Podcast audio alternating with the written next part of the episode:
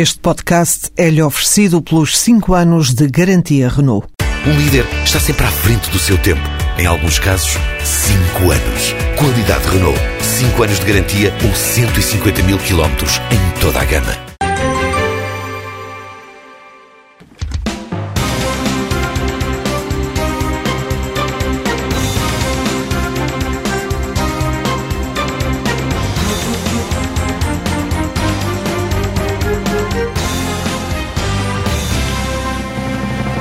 Um orçamento marcado a chumbo, a saída de cena de Miguel Relvas e também uma moção de censura cilindrada, devorada pelo ritmo de uma semana infernal. Pedro Adão Silva, Pedro Marcos Lopes, não vai ser fácil encaixar tudo isto na próxima hora, mas eh, vamos tentar. Começamos pelo Tribunal Constitucional. Quatro medidas do Orçamento do Estado chumbadas, 1.400 milhões de euros de impacto orçamental eh, e essa notícia que vai marcando esta manhã aqui na TSF, a vontade do Governo de usar este acórdão como uma espécie de oportunidade, eh, uma espécie de alavanca para cortes estruturais na despesa do Estado. O objetivo, ao que garantem, garante uma fonte contactada pela TSF, é rever o programa de ajustamento, dando finalmente mais peso a cortes estruturais na despesa despesa e largando a prazo as medidas transitórias do lado da receita. Ora, eh, quando falamos em cortes na despesa, é sabido que estamos a falar sobretudo de salários e uh, pensões. O Governo tem ainda força anímica para fazer isto, Pedro Marcos Lopes? Bom, em primeiro lugar, eu queria dizer eh, que isto não está a ser fácil para quem é comentador político, não é? Porque isto não está a ser mesmo nada fácil, porque o ritmo é absolutamente devorador. E isto não é bom porque se vão passando coisas bastante importantes na, na nossa cena política e que mereciam comentário e que mereciam estudo e que são passadas de lado. Bom, enfim, se o governo tem força anímica. Hum, eu acho que se podia colocar esta, esta, essa questão uh, desmontando-a uh, numa primeira fase em dois níveis. No nível financeiro, digamos assim, da medida concretamente uh, pensada, da medida não, da, da, decisão, qual o impacto financeiro da decisão e depois sobre o, sobre o ponto de vista político. Bom, em termos financeiros, eu este desvio é um desvio que, em termos gasparísticos, até é pequeno, não é? Quer dizer, uh, uh, Vítor Gaspar uh, consegue fazer num ano um desvio maior face às suas previsões do que este. Isto representa cerca de 0,7% eh, eh, de desvio, o que trans, transportaria o nosso déficit eh, orçamental dos 5,5 previstos para cerca de 6,3, 6,2. Portanto, isto seria, na minha opinião, facilmente, facilmente, enfim, encaixado, até por uma questão verdadeiramente simples e que nós já vamos conhecendo, os déficits andam a ser desprezados, tanto pelo nosso governo, o valor do déficit, tanto pelo governo como pela própria Troika. Não, é? É, é, a expressão que é usada pelo governo é que é uma meta flexível. Claro que sim. Bom, isto em termos financeiros. Só que isto tem um impacto político uh, muito grande. O primeiro impacto político, como é evidente, é o facto de que o governo uh, insiste em, uh, em tentar fazer leis contra o orçamento. Eu quero aqui lembrar o que disse Joaquim Sousa Ribeiro ontem. É a lei do orçamento do Estado que tem que se conformar à Constituição e não a Constituição que se tem que conformar a qualquer lei. Não é? Quer dizer, isto é vital e o Estado e o Governo muito simplesmente ignorou esta premissa. ignorou de uma maneira uh, uh, que, que, tem que ser, que tem que ser lembrada. Nós não nos podemos esquecer que o ano passado uma das medidas que foi chumbada foi exatamente a questão do subsídio de, do, do subsídio Natal e, e do 13 terceiro mês. E do subsídio de férias, peço desculpa. E, e agora voltou a insistir num dos subsídios.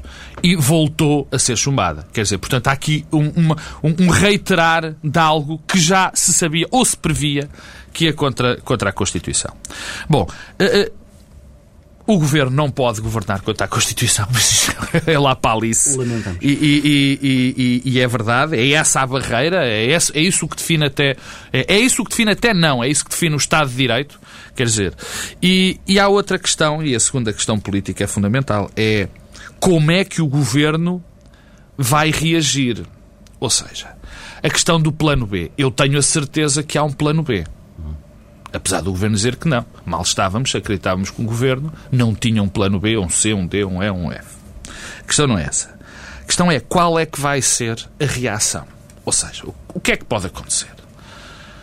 O que eu gostaria que acontecesse era que o governo eh, aproveitasse este, este embalo para chegar ao pé da Troika e explicar à Troika que não se pode governar, em primeiro lugar, destruindo a economia de um país, mas isso parece que o governo ainda não, ainda não percebeu. E, em segundo lugar, e mais importante, não se pode governar contra a lei fundamental de um país. E, portanto, teria que haver uma renegociação de, de todo o plano que, que está aplicado a, a, a Portugal.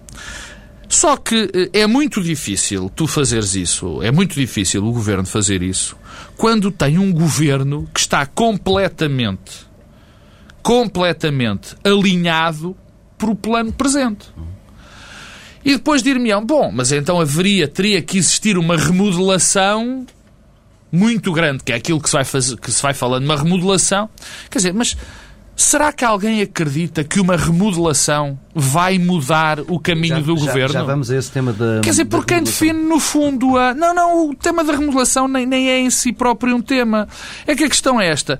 O Primeiro-Ministro acredita violentamente neste caminho. Se o Primeiro-Ministro acredita neste caminho, o que é que uma remodelação poderá fazer? Rigorosamente nada. Pedro Adão Silva, acreditas que há força no governo para fazer estes cortes? Eu, eu, eu, acho que este acórdão foi politicamente fatal. Uh, e foi politicamente fatal não apenas para, para o Governo. Uh, e julgo que vale a pena ainda recuarmos uh, um pouco, antes de falarmos do que é que vai acontecer hoje no Conselho de Ministros e nas próximas semanas, em relação àquilo que era a expectativa e o que é que de facto este acórdão nos diz. Eu julgo que não era irrelevante e não é irrelevante a extensão das normas eh, que foram consideradas não constitucionais, eh, do mesmo modo também não era irrelevante quem eh, recreou o quê. Eh, e julgo que há aqui uma figura tem de ser referida hoje, que é o Presidente da República. Eh, este acórdão é politicamente fatal para o, presidente, para o Governo, mas é também politicamente muito negativo para o Presidente da República, por variedíssimas razões, e acho que, estando nós em abril, é a altura de chamar a atenção para isso. Estávamos perante uma bomba retardador. Todos nós sabíamos até pela experiência do ano passado, que era muito complicado o Tribunal Constitucional aceitar eh, este orçamento. Ora, eh, temos hoje de perguntar novamente porque é que não foi feita a fiscalização preventiva. Tínhamos poupado a todos eh, este período de espera e estaríamos hoje com a solução eh, orçamental para vigorar em 2013 já eh, definida. Não crees que esse, que, que esse foi um erro que foi, antes de mais, cometido no Parlamento, quando a maioria não permitiu uma não. aceleração dos calendários da não, aprovação do, do orçamento? O Presidente da República tem o poder de... não precisa de ficar à espera, do, não depende do Parlamento para pedir a fiscalização. A questão é que tê-lo feito. Cavaco Silva não terá querido ficar eh, agarrado a uma cooperação por duodécimos durante parte um mês, do mês de janeiro. Durante o mês. Bem, Bem convenhamos... A consequência agora é pior. Não? Comparado com estarmos em abril eh, e termos eh, um buraco eh, orçamental adicional Sim. a todos os outros buracos orçamentais que já foram escavados pelo Governo, é, é bem pior. De algum modo, que Cavaco Silva é um formalista. E que... Não, não, não, Cavaco Silva é alguém que se quer proteger a si próprio. Dizer, o formalismo significa, neste caso, isso. E depois, uma outra, outra dimensão em que Cavaco Silva não sai bem deste filme é que o próprio requerimento do Presidente da República, eh, que era feito eh, em relação eh, aos subsídios e em relação ao, à contribuição extraordinária, não colocava as duas normas no mesmo prato da balança próprio Presidente, no requerimento, tinha eh, dúvidas eh, em relação à não constitucionalidade eh, dos subsídios, mas em relação eh, à contribuição extraordinária era quase definitivo, contra-argumentava, aliás. Eh, e, portanto, eh, isso não pode deixar de ter leitura. Não, não, não, estava, Pedro, isolado nessa guerra. Não, não, não. Quer dizer, houve estava dois constitucionalistas na prática que defenderam que a SES era conforme à Constituição, eh, Vital Moreira e o constitucionalista que fez o, o parecer para o Governo. Não é? Estava acompanhado por De resto. Sim, mas, oh, Paulo Tavares, é o Presidente da República, não uhum. estamos a falar de professores de Direito. Estamos a falar de uma figura institucional que é o Presidente da República que não pediu fiscalização preventiva, pediu fiscalização sucessiva e eh, não se limitou a pedir fez uma diferenciação mesmo em relação às normas que eh, estavam eh, em causa. E, portanto, convém dizer também que, por exemplo, se hoje foi considerado não constitucional eh, a, a, a, taxa sobre o subsídio de desemprego e o subsídio de doença, devemos isso ao PCI e ao Bloco uhum. de Esquerda. É porque se, não, se isso não tivesse, não tivesse sido feito esse pedido, não havia esta, este acórdão nesse sentido. É o Partido Socialista. Portanto, acho que também é momento de chamar a atenção para essas coisas. Portanto, há aqui um lado político que tem essa dimensão. Há um outro lado político que tem a ver com o Tribunal Constitucional. Eu julgo que devemos chamar a atenção que, num momento de degradação institucional de todas as instituições relevantes do país, há uma instituição que é o Tribunal Constitucional que soube preservar-se e soube autopreservar-se. Primeiro porque ninguém conheceu o conteúdo do acórdão antes dele ser público. Eh, isso, nos tempos que correm, é algo muito importante e distintivo. Sim, houve, de resto, ontem, nas, horas que antecederam o anúncio, uma grande adivinhação na comunicação social pois, e muitos erros. Não é? Eh, mas, eh, dito isto, é verdade que é uma instituição eh, que, que se protegeu e que, portanto, mantém a sua dignidade institucional e a frase do Presidente do Tribunal Constitucional, que o Pedro Marcos Lopes há pouco citou, é disso exemplificativa. Quer dizer, está acima de, de, de tudo o resto. É evidente que eu não gostei, agora para dizer algo. Não gostei, por exemplo, de, que, de conhecer o acórdão às horas dos telejornais a uma sexta-feira. Acho que isso, por exemplo, contraria todo o percurso e o trajeto do Tribunal Constitucional eh, ao longo eh, destes tempos. Todos os males fossem esses. Pedro. Claro, mas acho que deve ser dito. Até Sim. porque, do mesmo modo que eh, acho que deve ser sublinhado a dignidade institucional do Tribunal Constitucional, também deve ser sublinhado isto. Agora, o Governo o governo, eh, eh, de algum modo, eh, está aqui numa situação muito difícil. Tem três caminhos possíveis e que têm de ser trilhados nas próximas 24, 48 horas. Crise política. Demissão, demissão do ministro Vitor Gaspar, um cenário desse, hum. desse género. De algum modo, não temos nenhum indício que isso vá acontecer, a menos que haja hoje uma dramatização no Conselho de Ministros, dentro do Conselho de Ministros, que leve a uma solução desse tipo. Outro cenário, eh, desdramatização.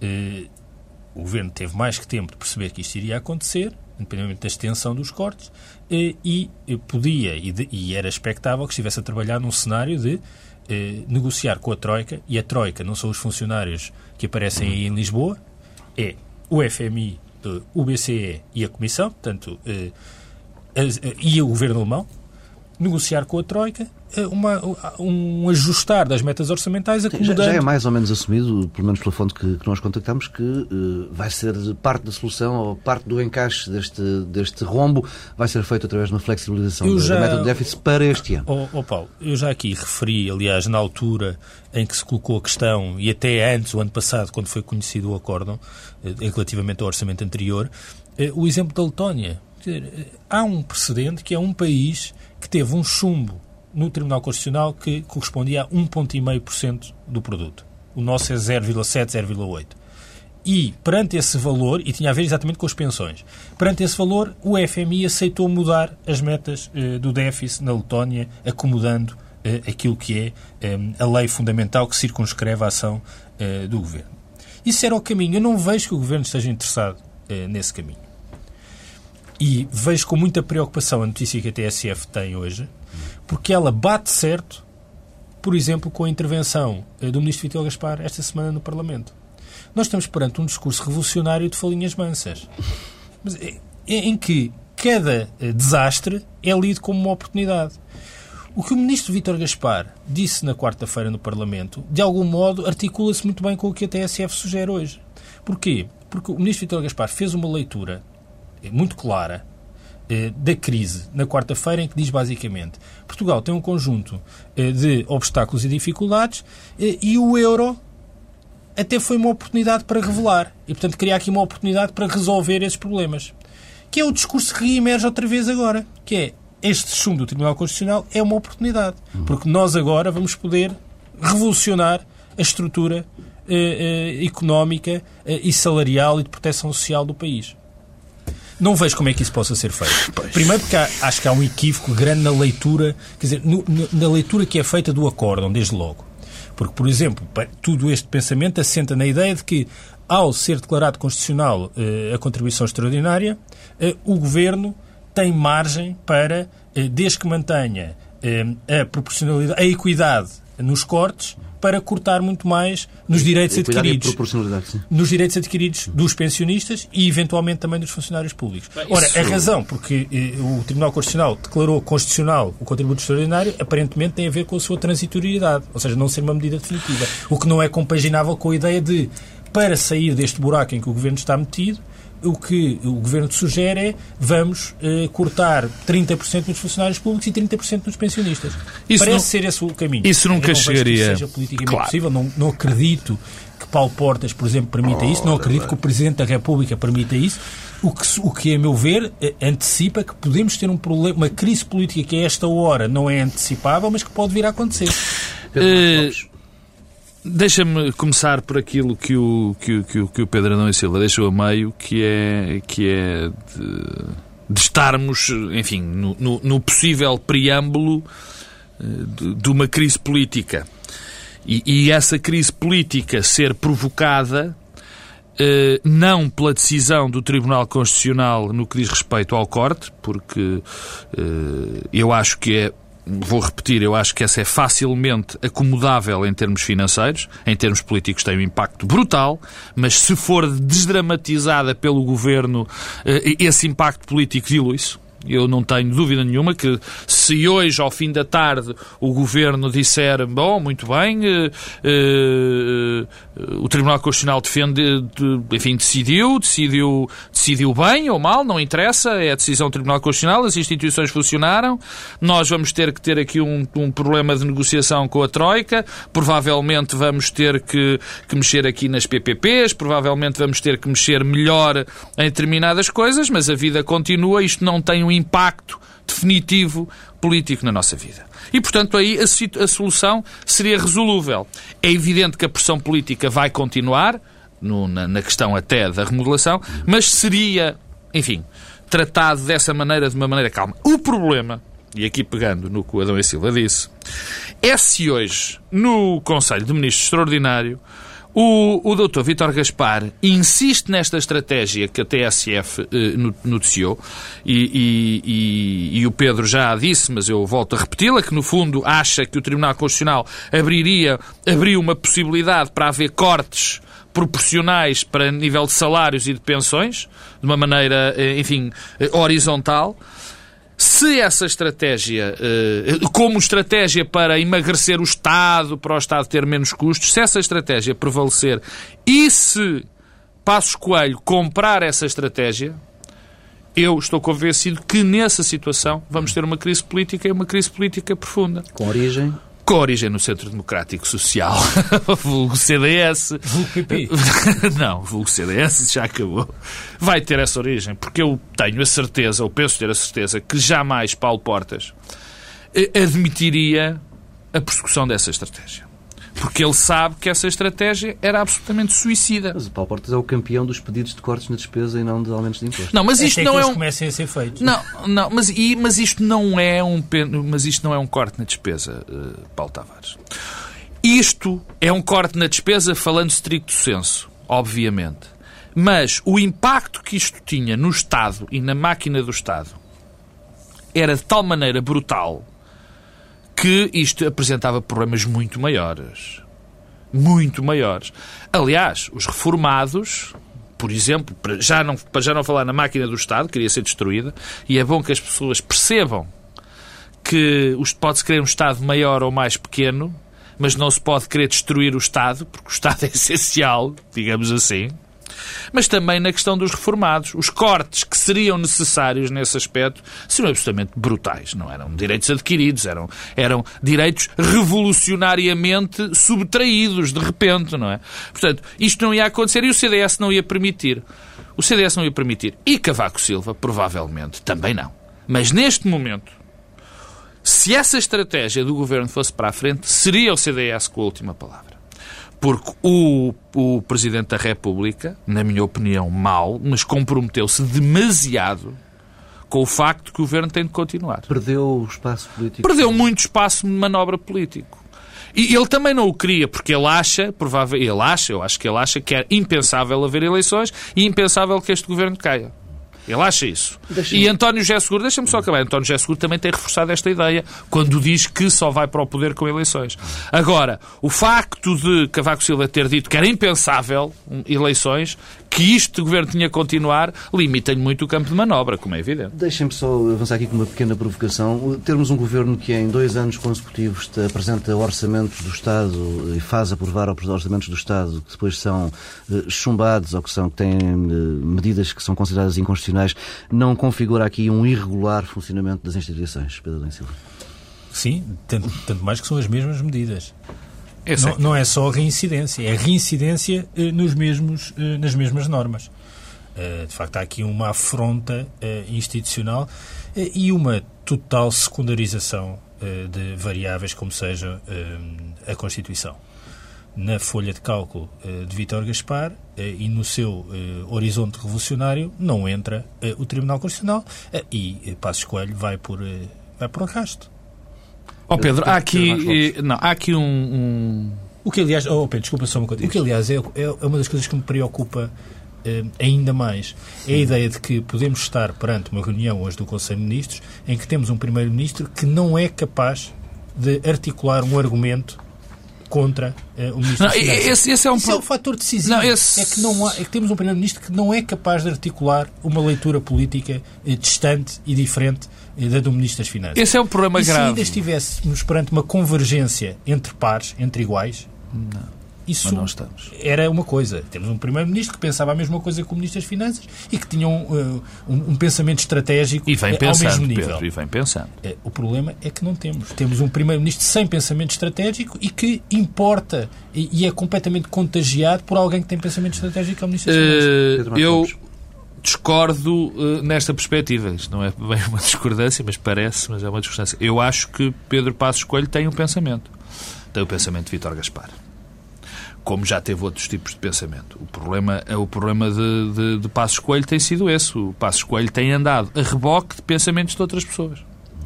Umas vezes os pensamentos são bons, Outras vezes os pensamentos são más. Não altura que os pensamentos Mas, eu, mas recordo-me. E o regular funcionamento das instituições? O regular da funcionamento das instituições. Há, há, algo que tem que também ser dito em relação a isto. Quer dizer, o, o, o acórdão do, do ano passado do, do Tribunal Constitucional indiciava que hum, não era perfeitamente claro na perspectiva de que um corte não seria inconstitucional.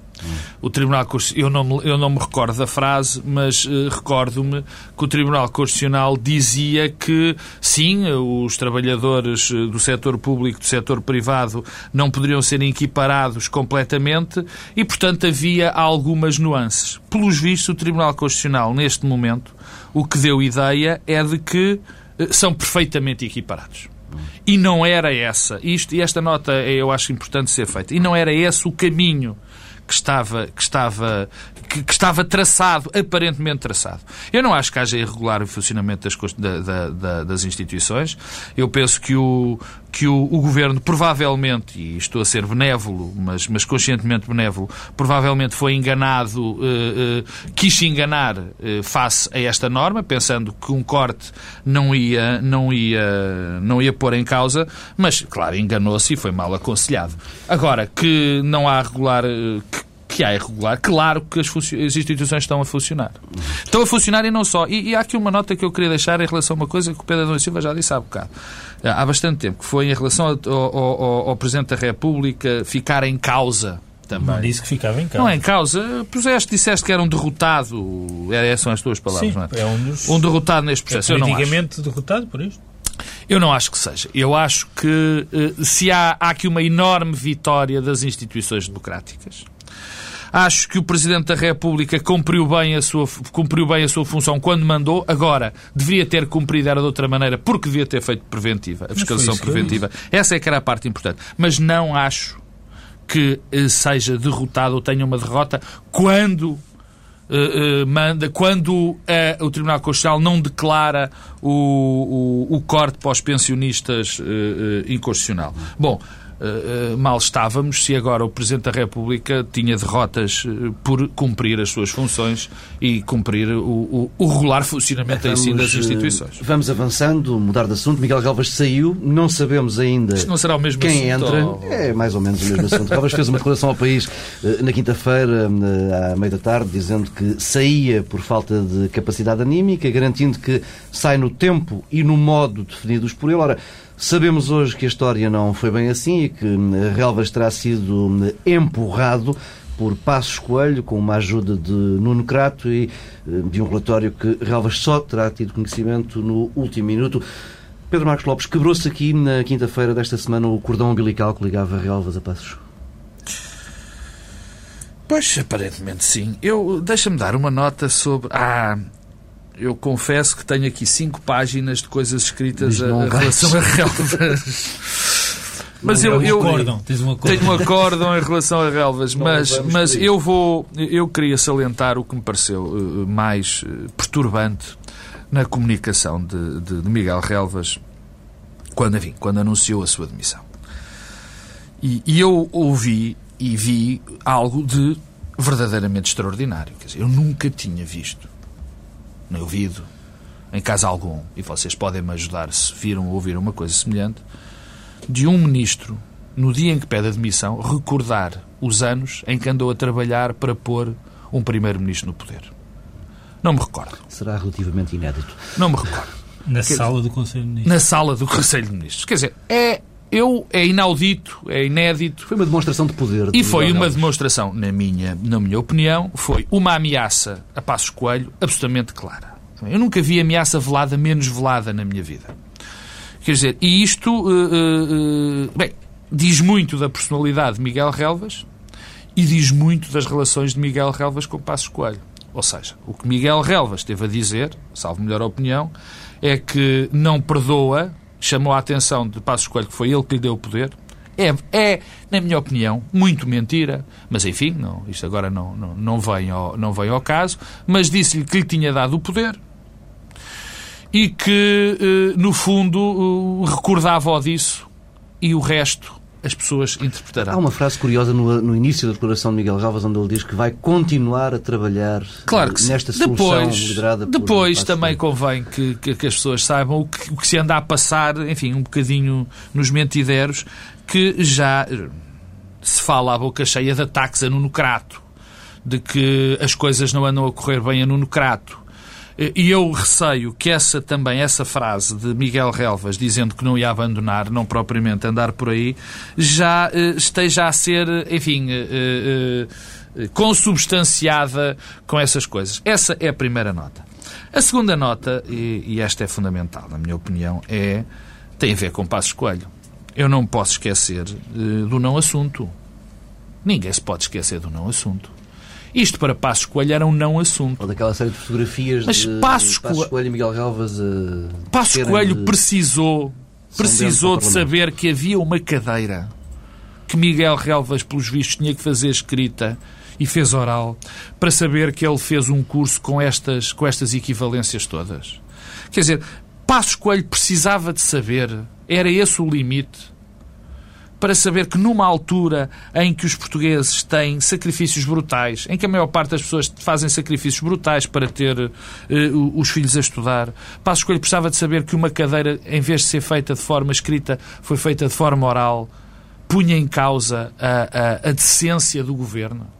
Quer dizer, passo... em, bom, em, bom, rigor, esses dados eram todos conhecidos claro, desde meados claro, de julho Claro, passado, e, eu tô, né? eu, e a minha questão é esta. Foi preciso Passos Coelho saber que era uma oral ou escrita para, para, para demitir, para dizer a Passos Coelho vai-te lá embora? Quer dizer, era preciso este tipo de situação, era preciso essa oral ou escrita para Passos Coelho perceber que Miguel Relvas era completamente incompetente e que fez com que um ano de governação que, que este governo perdesse grande parte da credibilidade por causa de, de, Miguel Relvas e que tenha um ministro que era absolutamente incompetente na condução política, um ministro que conduziu de forma catastrófica a história da privatização da RTP, que fez uma lei da reforma autárquica que é das coisas mais absurdas e patéticas que já existiram. Quer dizer, foi preciso uma coisa dessas, uma oral ou uma escrita, para Passos Coelho perceber, passado não sei quanto tempo, que precisava de reformular, remodelar este, este, este, este senhor? Quer dizer, isto é, é, é de facto, isto cai mais em cima do Primeiro-Ministro do que propriamente em Miguel Relvas, porque são estas perguntas que têm que ser feitas. Foi por causa disto. E depois, claro. E quando as coisas, quando os grandes amigos se zangam, é um problema. Pedro Silva. Estamos perante um cadáver político há cerca de um ano, pelo menos. Mas que funcionava, Pedro, desculpa. Eh, não funcionava. Dentro do governo Sim, funcionava. Não, mas isso é pouco relevante. Para, Ah. para os portugueses era incompreensível a manutenção de Miguel Calvas, como é incompreensível aquilo que se passou nos últimos dias eh, e os buracos argumentativos que eh, se tornaram eh, evidentes. Eu, eu- Parece-me que o que explicou esta resistência de eh, relvas no governo é aquela doutrina da onda. Há uma doutrina usada na política muitas vezes que é a ideia de que quando há uma onda, um conjunto de problemas, o que há a fazer é mergulhar e aguentar debaixo d'água, agarrado a uma rocha no fundo do mar, eh, durante muito tempo. Surf. Não, não. Depois reemerge, eh, vem-se à superfície, vem-se à superfície eh, e espera-se que os problemas já tenham passado. private jokes. Os problemas já tenham, já tenham passado. Problemas. Quais são os problemas desta, desta tática? A apneia, não se aguenta muito tempo em apneia, e, não menos relevante, quando se vem à superfície, muitas ai, vezes ai. os problemas continuam eh, lá. Relvas e Passos Coelho, eh, que se formaram politicamente eh, em processos estáticos desta natureza e apenas nisso, em rigorosamente mais nada, eh, como aliás Relvas fez questão de notar e referir nessa eh, notável eh, intervenção na sede do Conselho de Ministros esta semana, não perceberam que os problemas iam estar todos à superfície quando reemergissem. E quando Relvas regressou, eh, agora já há- há uns meses, e foi ao Clube dos Pensadores, eh, se calhar dava-lhe mais umas quantas equivalências, eh, e depois eh, eh, ao Isqueté, achou que estava tudo bem. Não estava, como era evidente. E, portanto, foi preciso resolver eh, eh, o eh, problema. Aquilo que era um não assunto, o não assunto para, eh, para o Primeiro-Ministro, eh, mostrou eh, que não era. Agora, porquê, porquê agora? Há aqui uma questão de timing e aí é que começam também os problemas argu- da, da argumentação, em que temos Passos Coelho a dizer no Parlamento que estamos perante um não assunto, novamente, a última análise foi isso, que não há eh, nenhuma irregularidade. A última análise, a Universidade Lusófona eh, apontou uma pistola à cabeça de Miguel Galvas e disse agora o senhor licencia-se, eh, porque Miguel Galvas não fez nada de errado, apesar de ter ficado licenciado com três cadeiras, três, o que é algo absolutamente espantoso. Eh, Miguel Relvas, tido 18, Miguel é Relvas, que- saiu por razões eh, sentimentais, tinha um problema anímico, e Nuno Crato, que diz eh, com enorme clareza, numa entrevista na SIC Notícias, que havia uma irregularidade com o aluno Miguel Galvas. É que não foi um conjunto de irregularidades, era aquele aluno especificamente. Mais nenhum. Há casos de problemas com equivalências, mas não há nenhum que tenha, eh, eh, que tenha, tenha sido enviado para o Ministério Público para retirar eh, a, eh, licenciatura. Ora, isto tem imensas consequências, fragiliza muito o Primeiro-Ministro. E fragiliza muito numa situação em que já está perante uma enorme dificuldade, como sabemos hoje. Em A contradição, Pedro, Que é, perdeu o braço direito, quem fazia a articulação política dentro do governo. Eu não desvalorizo essa função.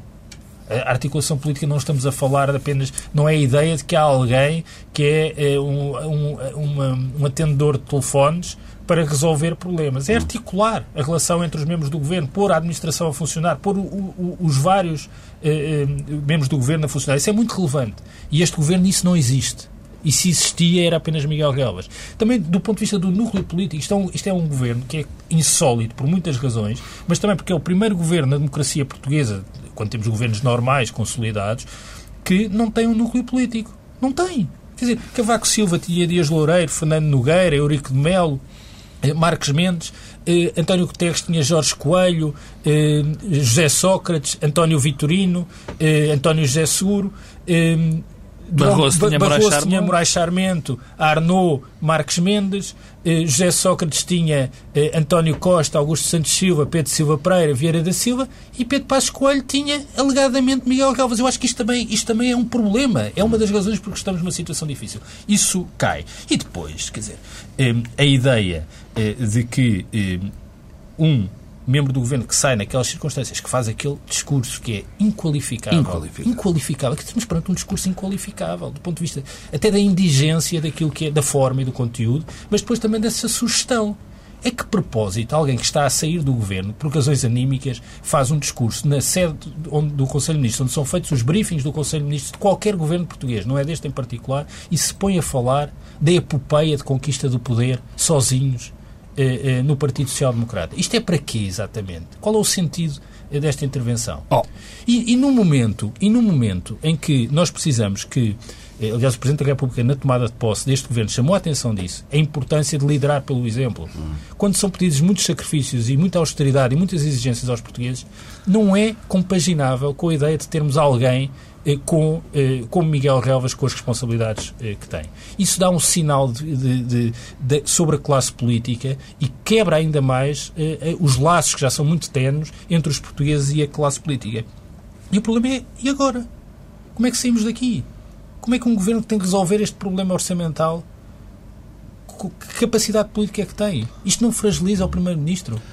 Quer dizer, temos uma contradição objetiva entre um ministro que, que é o ministro da Educação que diz uma coisa, o primeiro-ministro que diz outra e o ministro que sai que diz ainda outra e, e depois há a incapacidade de substituir, substituir este, este, este, compasso de espera também. Hum. De algum modo, também já se tinha resolvido o problema Miguel Galvas se tivesse aparecido logo um nome Sim, a É mais uma originalidade disto. Tudo isto, é? tudo isto é, é, é, uma, é uma originalidade e mostra já, já bem... tínhamos visto isso com Paulo Júlio. Quando Paulo Júlio saiu, é não, é substituído, não é substituído. Pois, mas é não é substituído na altura, ficou e, e Almeida, uns dias de vazio. Sim, e Almeida Henriques que tem um anúncio de saída para daqui a uns meses para resolver uns problemas eh, no Conselho de Viseu, que são certamente muito importantes, mas ele gera o quadro comunitário de apoio.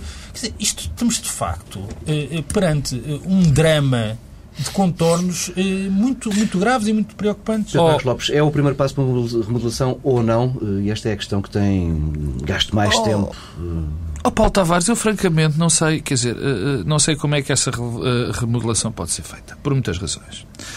A primeira tem a ver com o facto de, de neste momento, o governo estar absolutamente fragilizado por, eh, por, por duas razões. Eh, e, e, agora duas razões que, que, se ligam a duas pessoas. Primeiro, eh, havia esta, esta troika, ou este, esta Santíssima Trindade, Passos, Coelho, Miguel Relvas, Gaspar, está absolutamente está destruída. Porquê? Porque, primeiro, Relvas teve que sair, foi, teve que ser escorraçado do governo, que foi o que aconteceu. Relvas foi escorraçado do governo. E uh, Vítor Gaspar está numa situação de fragilidade absoluta. Uh, quer dizer, o orçamento é da responsabilidade, obviamente, do governo, mas é feito pelo Ministro das Finanças e foi posto absolutamente em causa pelo, pelo, pelo Tribunal Constitucional. E, portanto, nós estamos em que o único, o, o, o coração do governo, aquilo que era no seu cerne a parte fundamental do governo, que era Relvas, Passos e Gaspar, destruído destruído na sua credibilidade, porque, relva, porque enfim, Gaspar não só teve este problema com o Tribunal Constitucional, mas vem avolumando problemas eh, que nós todos conhecemos, não é?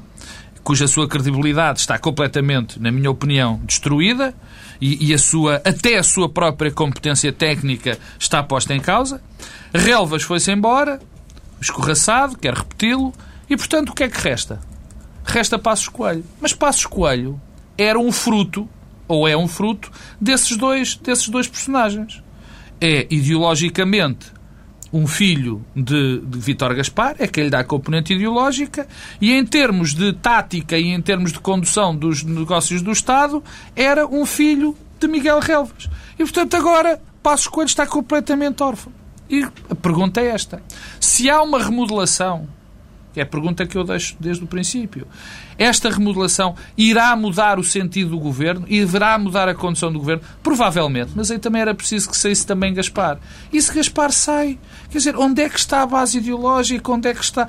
É passos que a vai dar? Não, não é. Nós sabemos que não é. Pedro Dan Silva, ainda é possível uma remodelação que, com que nomes eh, poderá ficar-se só por eh, Miguel Relvas e o governo conseguir sobreviver?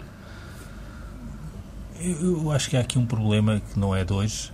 É, é há alguém com capacidade é, e peso político disponível para fazer parte de um governo liderado por Pedro Passos Coelho, em que quem de facto define a estratégia do governo é o Ministro das Finanças. Eu acho que esta circunstância limita muito é, a capacidade de atração é, para o governo. E se nós não tivermos uma remodelação mais ampla e mais extensa do que a substituição direta de Miguel Relvas por um outro nome, é porque eh, isso é absolutamente verdade. Ninguém está disponível para eh, fazer parte E já não era a primeira vez, Pedro para fazer, mas talvez se tenha consolidado para fazer parte de um governo hum, liderado por Pedro Passos Coelho, mas quem lidera de facto é o Ministro das Finanças. Mas nós temos aqui um problemazinho, porque nós não íamos, eh, quer dizer, provavelmente não tínhamos tempo, nós temos um problemazinho que é um problemazão. Uh nós esta semana assistimos à moção de censura. Pois. E, portanto, pois... E, o facto e, de não termos tido tempo esta hora não, também demonstra não, mas o é real é, impacto é muito, Não, não, não, mas é muito rápido. É muito, não, é muito rápido. É que o facto de nós temos, neste momento, um governo em implosão e quarta-feira ficou mais do que provado, na minha opinião, que não temos uma capacidade, não temos uma alternativa na parte do Partido Socialista.